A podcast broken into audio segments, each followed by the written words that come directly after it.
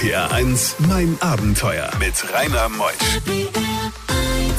Einen wunderschönen guten Morgen. Heute teilt sich der August, der 15. ist es, und wir gehen zu Fuß durch den Kongo. Hm, Und Sie sagen jetzt, wie, wir gehen zu Fuß durch den Kongo. Ja, also nur natürlich virtuell im Radio. Sascha ist hier. Sascha Grabo ist der Mann, der eigentlich in all mögliche Weltrekordbücher rein müsste, denn er kennt alle UN-Staaten. Er war auf 1600 Inseln, kennt alle Kontinente, über eine Million Kilometer getrennt, als 18-Jähriger aufgebrochen. Und seine Heimat ist trotzdem in der Nähe von Heilbronn. Seine Geschichte bis 12. RPR 1, mein Abenteuer wird präsentiert von First Voucher, das Shopsystem für den Verkauf von Gutscheinen und Tickets. Mehr Infos unter firstvoucher.com. RPR 1. Die beste Musik für Rheinland-Pfalz. RPR 1, mein Abenteuer mit Rainer Meutsch. Tja, mein lieber Sascha, es ist noch nicht so lange her, als du Gast in meiner Sendung warst, aber das ist so spannend und man muss zu Lebzeiten wirklich die Chance nutzen, du bist ja noch ein junger Kerl, um an deinen Abenteuern teilzuhaben, denn du hast ja Außergewöhnliches gemacht. Wie kam das eigentlich mal, dass du als 18-Jähriger schon aufgebrochen bist und heute über eine Million Kilometer getrennt bist, alle UN-Staaten kennst, alle Kontinente. Was hat denn dich getrieben? Hallo Rainer, äh, immer ein Vergnügen.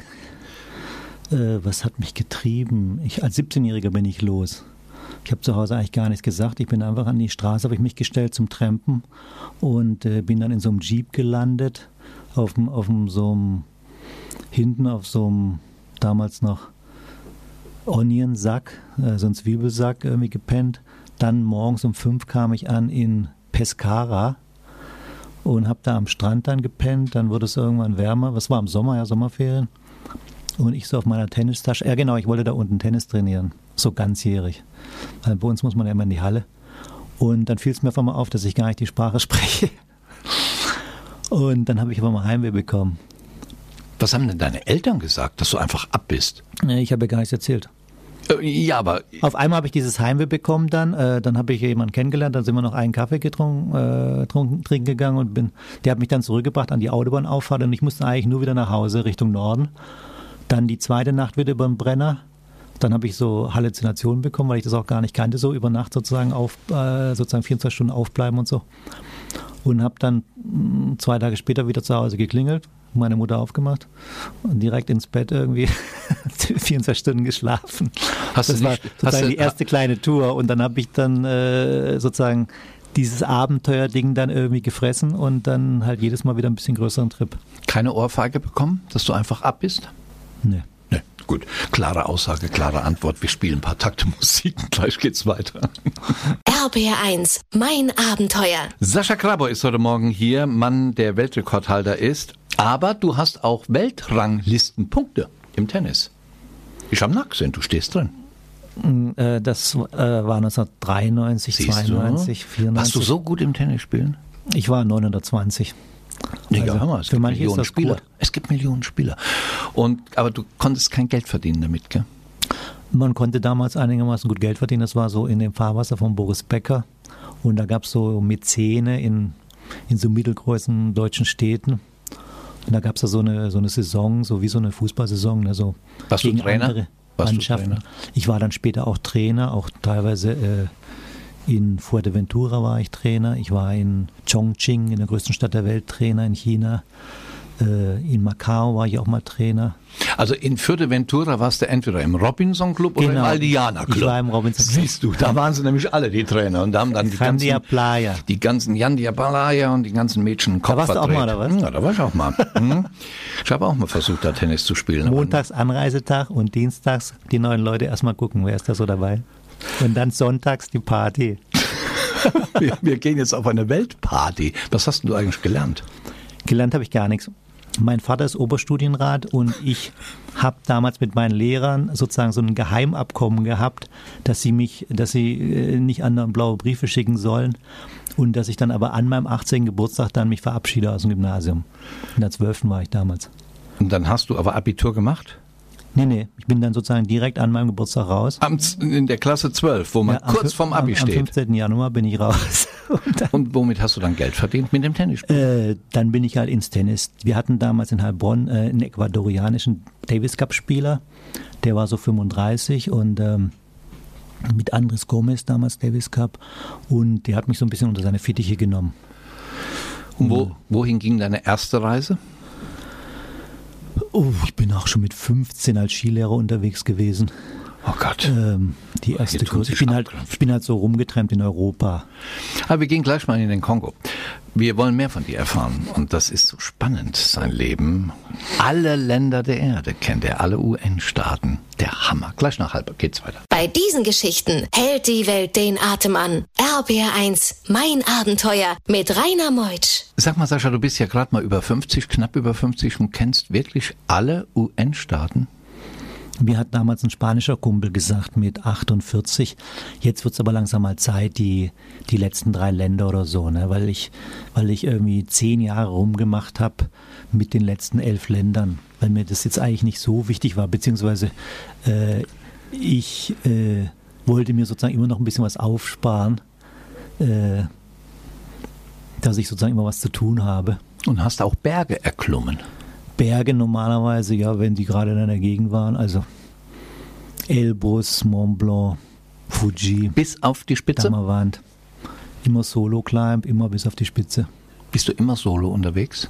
Zugspitze. Zugspitze war ich damals, äh, weiß gar nicht, ob man das sagen darf, war ich der Einzige sozusagen ohne, ohne Harness und ohne Crampons und so auf der, auf der, auf der Höllenklamm, äh, auf dieser Route. Da ist halt so eine Steilwand drin wo du über solche, solche sozusagen so große Nägel rüberlaufen musst.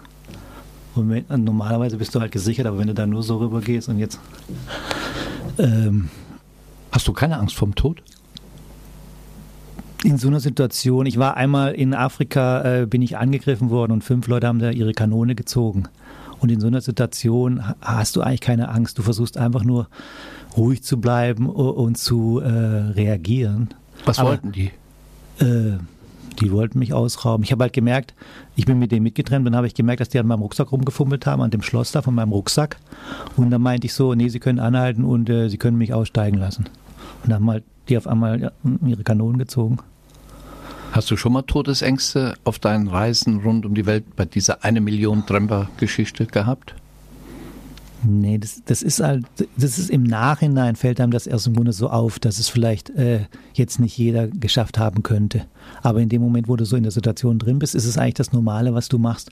Ich habe das jetzt mal so äh, selber reflektiert, irgendwie zum Beispiel mit dem Neberg und seinem Bruder oder mit dem ähm, Reinhard Messner und seinem Bruder. Wenn der Bruder irgendwie mitgeht, dann äh, ist das was ganz anderes weil der will jetzt vielleicht nur den Bruder irgendwie überzeugen, aber für den ist es dann viel riskanter und er stirbt dann weg. Und der Abenteurer macht aber eigentlich nur sein Ding. RPR1, mein Abenteuer around the world. Die packendsten Stories von fünf Kontinenten. Ein Elefantenbulle hat dich trotzdem äh, mal versucht anzugreifen. Sascha Krabo ist hier. Denn du bist ja auch oft bei den wilden Tieren. Äh, ich war im South Luangwa äh, in, in Sambia und wollte halt ein gutes Elefantenbild machen. Und auf einmal hat der angefangen, so ein bisschen so bisschen äh, aggressiver, ja, äh, auf mich zuzugehen. Und hinter mir war aber so eine Hängebrücke mit so einem Betoneingang. Und da kam der da nicht durch.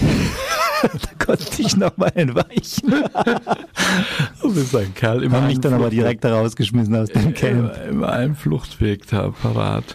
Und ähm, also vom Aussehen her, er sieht so ein bisschen halt 20 Jahre jünger wie der Anselm Grün aus. Ihr, ihr kennt ja den, den, den Mönch.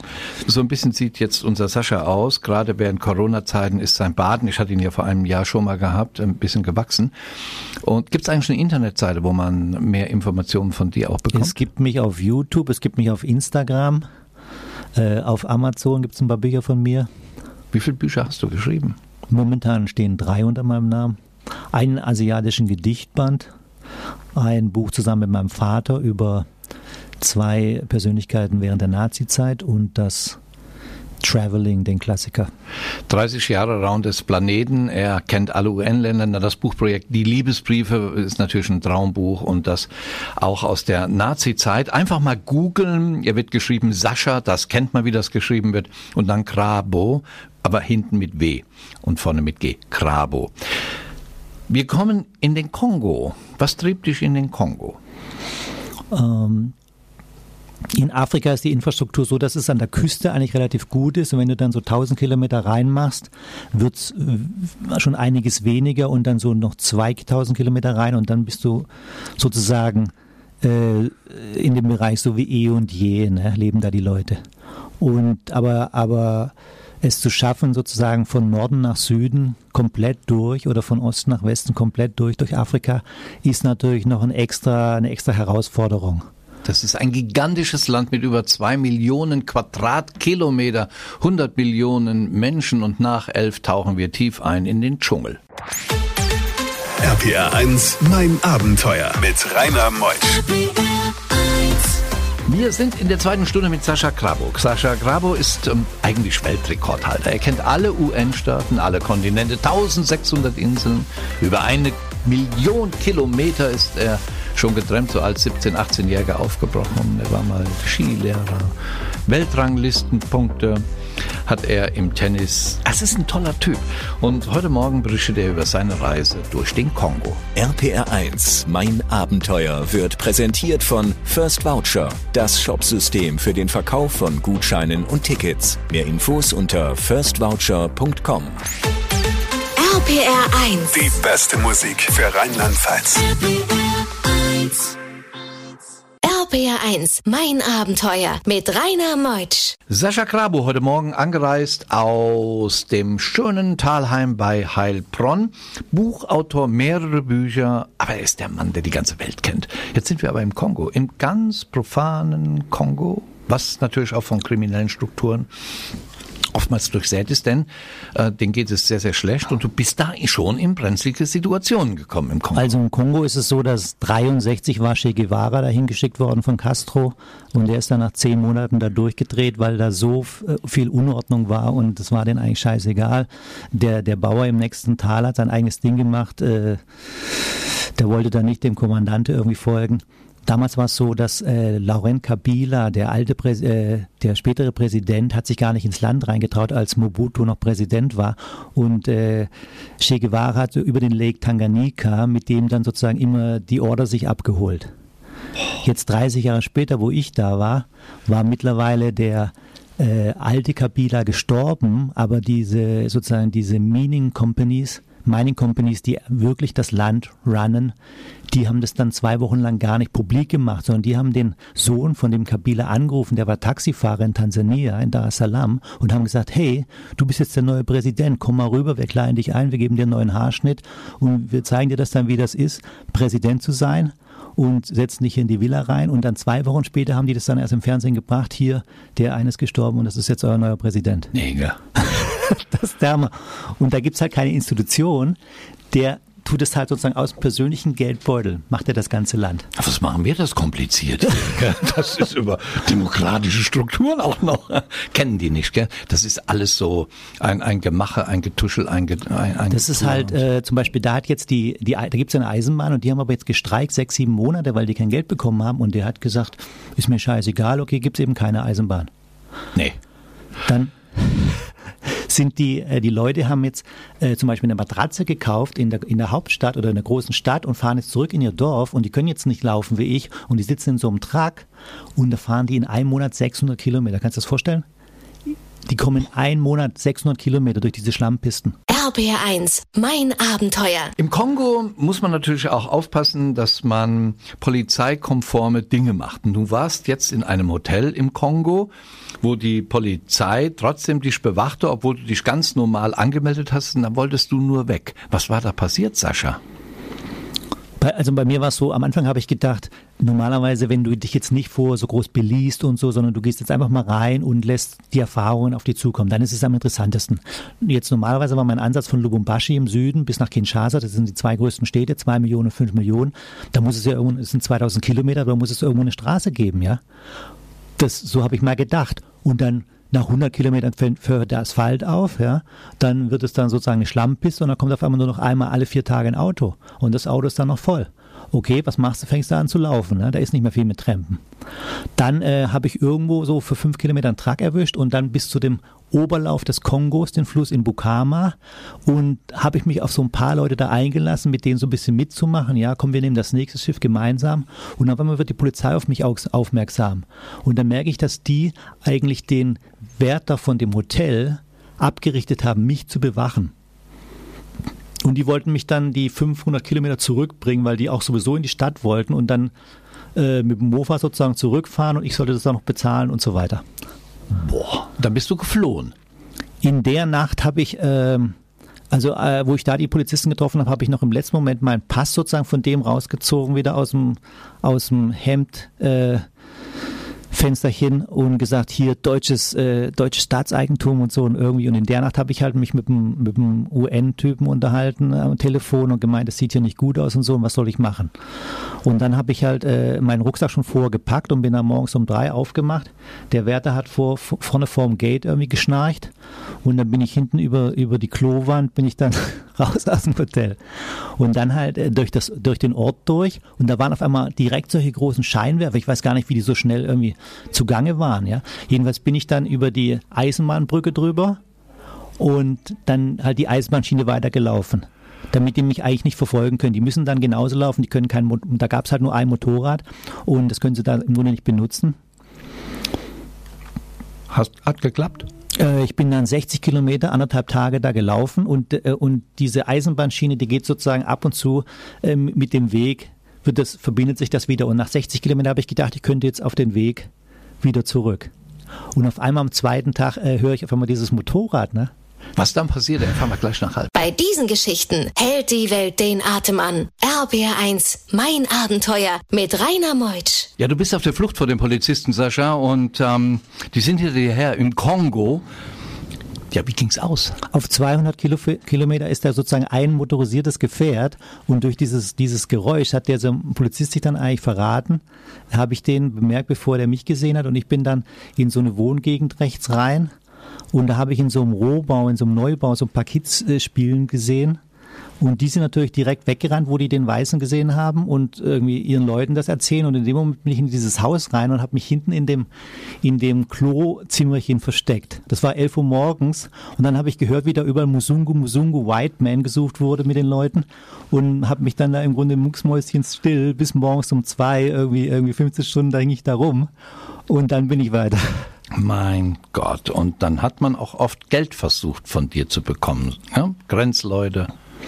Ne, das ist ja so, bei, bei so Roadblocks ist es ja eigentlich so, wenn du da jetzt weich wirst und da jetzt irgendwann anfängst zu bezahlen, wird es ja deswegen auch nicht besser. Dann kriegen die das sogar noch mit, dass du da bezahlst und deswegen wird der nächste Roadblock auch nicht einfacher. Beziehungsweise wenn, wenn du jetzt zum Beispiel, wenn der Roadblock zu hart ist und du musst umdrehen, dann wissen die ja auch, du hast es sozusagen gefailt und dann musst du vielleicht auf dem Rückweg auch nochmal kassieren. Also du hast gar nichts davon, wenn du sozusagen jetzt umdrehst, ne? Und deswegen habe ich jetzt, habe ich dann so mir so eine ähm, angewöhnt, morgens um fünf loszulaufen, bevor sozusagen irgendwelche Leute äh, und bin dann halt viel auf der Eisenbahnstrecke gelaufen. Äh, weil ich da, weil da eben keine Roadblocks sind. Du weißt natürlich auch nicht, wann du da irgendwas zu trinken kriegst oder so. Und wann ein Zug kommt. Die Züge kamen gar nicht, weil ja Streik war, sechs, sieben Monate. Hat also alles sein Gutes. Dieses Kongo im Dschungel, ist das wirklich so undurchdringlich und alles wirr? Der da, das ist mehr so Savanne, also so richtig der richtige Dschungel ist da eigentlich weniger. Ähm, das, ich hatte auch noch die Idee, wir hatten gerade so Telefonmasten gebaut. Also da gibt es eigentlich so gut wie gar nichts, aber neue Telefonmasten gab es da. Also Handy hatte ich und da hatte ich so die Idee, wir könnten doch mal eine Live-Schaltung machen, jeden Morgen 20 Minuten live, Sascha aus dem Kongo mit irgendeinem Radio. Die haben aber alle komplett abgesagt. Und wieso? Weil das, den, das Risiko war an denen viel zu groß, ne? weil das sozusagen ohne doppelten Boden ist, da kann theoretisch alles mögliche passieren. Ich sitze da gerade im, im Gras, äh, rede mit meiner Familie und auf einmal kommen drei Typen so da mit, mit der Machete und so und wollen wissen, was ich da eigentlich mache und so. Jumbo ist so die Begrüßung im Kongo, dann habe ich erstmal, ey, ich muss mal kurz hier auflegen, das regelt. RPR1, mein Abenteuer around the world. Die packendsten Stories von fünf Kontinenten. Der letzte Talk, mein lieber Sascha. Du, der Mann, der seit wie vielen Jahren, 35 Jahren vielleicht, on the road ist, eine Million Kilometer getrennt. Hast du eigentlich eine Freundin? Ich hatte schon mal welche. Aber ich glaube, das Leben kann man so in der Partnerschaft schwierig leben oder es wäre jemand, der mitreist, gell? Äh, so stellt man sich das normalerweise vor, aber äh, bei den meisten, die halt viel reisen oder lange reisen, äh, ist es halt, das, das Alleine reisen ist halt das Intensivste, weil du nicht deine eigene Sprache benutzt, weil du äh, mit den Einheimischen viel enger bist und so. Und ähm, selbst wenn man zum Beispiel zu zweit reist, kann man dann drei Wochen alleine reisen und dann findet man sich wieder zusammen und dann tauscht man sich sozusagen gegenseitig ah. aus. Das Resümee von solch einer Reise oder solch einem Leben von dir? bisher? Man, man, man, sollte eben das Gleiche auch geben, was man empfängt. Man sollte, man sollte es eben auch mitbringen. Für die, für die Leute, die du dann in solchen Ländern triffst, ist es natürlich genauso interessant, mal so jemanden zu treffen. Und, ähm, und äh, wenn man sein Leben sozusagen nur, äh, wenn das Wichtigste ist, eigentlich Erfahrung zu sammeln und so, mm, das finde ich gut. Du gibst die Erfahrung ja ab, indem du Bücher schreibst, die schönsten Liebesbriefe der Welt, Traveling 30 Jahre around the planet oder auch die Geschichte deines Vaters, die er niedergeschrieben haben wollte. Und man findet dich auf Facebook, Instagram und überall. YouTube. YouTube, YouTube. Ähm. Das ist Sascha Krabo. Wenn du noch was sagen möchtest, die 20 Sekunden gebe ich dir. Man sollte mein wirkliches, richtiges äh, Buch das Leben des Sascha Grabo, wo dann alle Stories drinstehen. Das werde ich dann wahrscheinlich irgendwann mit 80 schreiben. Ach, hoffentlich früher. Man muss alles zu Lebzeiten machen. Wer weiß, ob man 80 wird. Also mach's, pack's an. Bisher, die 35 Jahre waren schon spannend. Mach es auf jeden muss, Fall. Wenn ich dieses System mit äh, Rekorder und ähm, reinsprechen und Buch schreiben, wenn ich das mal raus habe, dann klappt das. Du schaffst das schon. Sascha Grabo war's und nächste Woche kommt Franziska Konsulat aus Traunstein zu uns. Sie war im Dreiländereck Südafrika, Zimbabwe, Mosambik und wurde dann auch zwischen Elefanten, Büffeln und Nashörnern ja nicht nur angegriffen, sondern sie hat einige Erlebnisse mit diesen wilden Tieren und dann hörte man am Lagerfeuer die Buschtrommeln von indigener Völker. Was da passierte, erfahren wir nächsten Sonntag. Ich bin der Rainer. Macht's vielen, gut. vielen Dank. Alles Gute. Das war der Sascha. Tschüss. Ciao.